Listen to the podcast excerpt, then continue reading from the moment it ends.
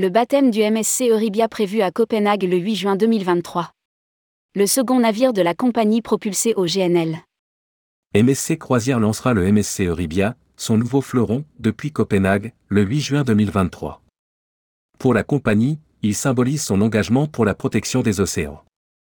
Rédigé par Jean Dalouse le jeudi 23 février 2023.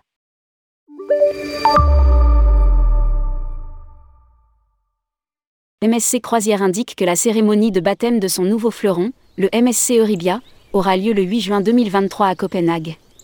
Ce navire sera le second de la compagnie propulsée au GNL. MSC Euribia est équipé de technologies environnementales de pointe comme un système avancé de traitement des eaux usées conforme aux normes internationales les plus strictes, d'un système performant de gestion des déchets et de mesures d'efficacité énergétique. Ajoute le groupe dans un communiqué. Ce navire dispose également de l'équipement nécessaire pour se brancher au réseau électrique local dans les ports d'escale.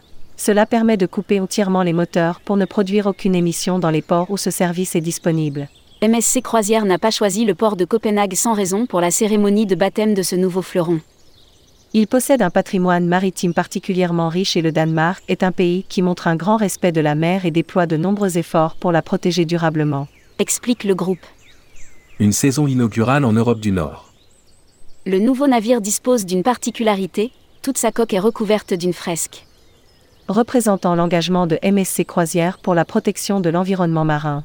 Conçu par le graphiste allemand Alex Flamig, cette œuvre d'art a pour objectif de sensibiliser à l'importance de la protection des écosystèmes marins, aussi complexes que fragiles. Poursuit le croisiériste.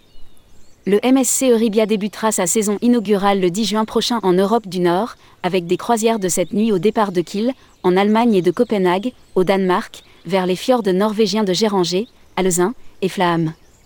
À bord, le navire offrira 10 restaurants ainsi que 21 bars et lounges, 5 piscines et un parc aquatique sur le thème des coraux.